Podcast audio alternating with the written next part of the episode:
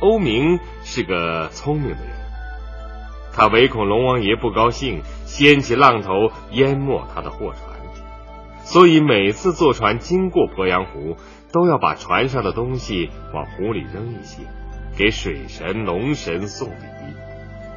欧明这样坚持了好多年，他的货船每次路过鄱阳湖，一直都是风平浪静。他认为这是给龙王送礼的结果。这一天，欧明的船又一次航行在鄱阳湖上。忽然，在湖面上出现了一条大道，一辆华丽的车子疾驶而来。直奔欧明的船前停下。紧接着，从车上跳下几个人，走到欧明前面，恭恭敬敬的行了个礼。欧先生，我们是鄱阳湖龙王派来的使者，龙王请您到龙宫做客。欧明一听龙王请他，可真吓坏了，他连连摇头拒绝说：“哎，不行不行，我根本不会游水。”到龙宫做客，非得淹死不可。再说，我不过是一个平常的买卖人，龙王请我呃干什么？这些年来，你给龙王送去不少礼物，这次龙王要重重谢你，您不用害怕。这一下，欧明放了心，跟着使者上了车。车辆在湖里行驶，就像在岸上一样平稳。欧明丝毫也感觉不到自己是在水中。在去龙宫的路上，使者对欧明说：“这回，龙王会给你很多礼物。我告诉您一个秘密：不管龙王送您什么东西，您都不要，只求他把如愿送给你就行了。”哦，如愿是什么？哎，你不要问。只要按照我的话去做，保证不会错。如愿到底是什么？您到时候就知道了。欧明跟随使者来到龙宫，龙王对欧明非常客气，除了设宴招待，还带他到各处参观。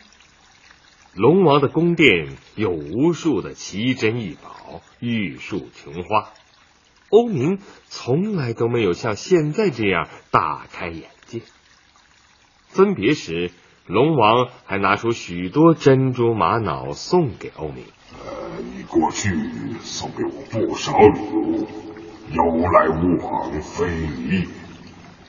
这些小东西算是我对你的答谢。这时，欧明突然想起了在路上使者告诉他的话。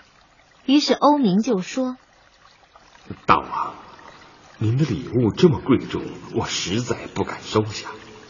我只求大王一件事，呃，请您把如愿赐给我。”龙王觉得非常奇怪，他暗想：欧明怎么会知道我这龙宫里有一个如愿？但龙王很爱面子，欧明既然是他请来的客人。主人只好满足客人的要求。来人，把如愿交来。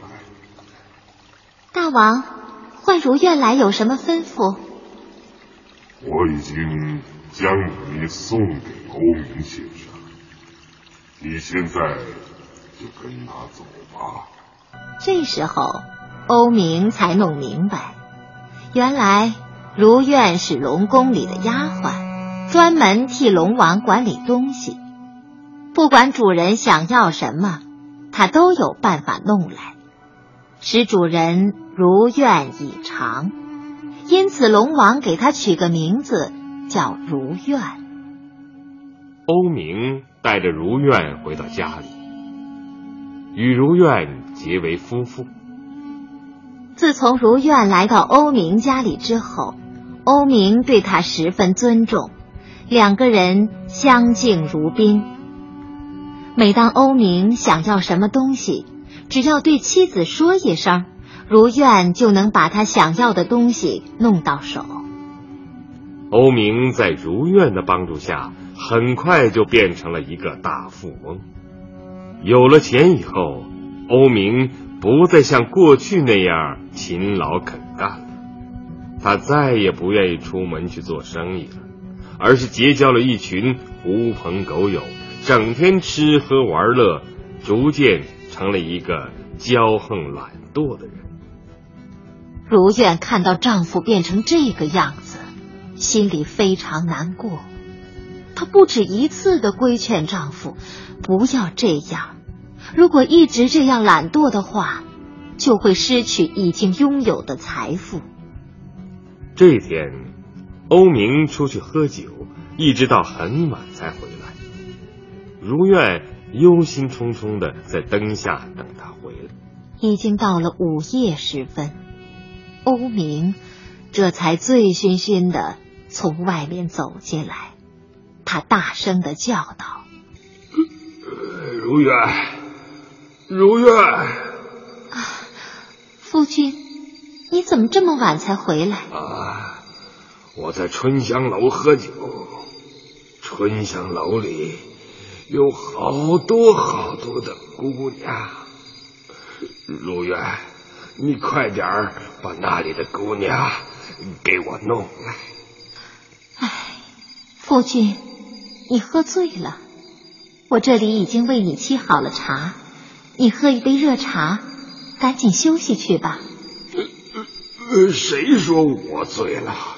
我根本就没有醉，我就是想要呃春香楼的姑娘。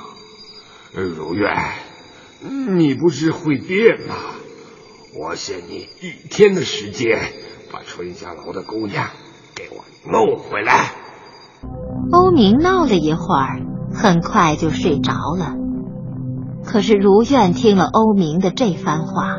却伤心的一夜也没有合眼。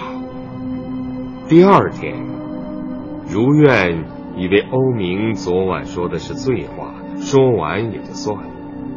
谁知欧明依然逼迫如愿去把春香楼的姑娘给他弄来。如愿非常生气，坚决拒绝了欧明的无耻要求。于是，欧明就怀恨在心，时时刻刻。跟如愿找茬。大年初一的早晨，天刚刚亮，欧明就大声喊起来：“如愿，如愿，你快给我过来！”这时，如愿正在厨房里煮饺子，答应的稍微晚了点儿，欧明就大发脾气，拿起棍棒把如愿打了一顿，然后又把如愿锁在了柴房里。如愿再也无法忍受下去了，他就乘着一阵大风，返回了龙宫。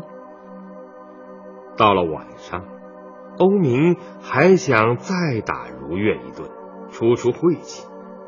他扒开柴垛，怎么也找不到如愿。他又回到屋里，一看，更傻眼了。屋子里面空空荡荡。原来满屋子的家具和财宝都没有了，如愿给他弄来的东西全都消失的无影无踪。这就是忘恩负义之人的下场。后代的人们一直都记住了欧明的教训。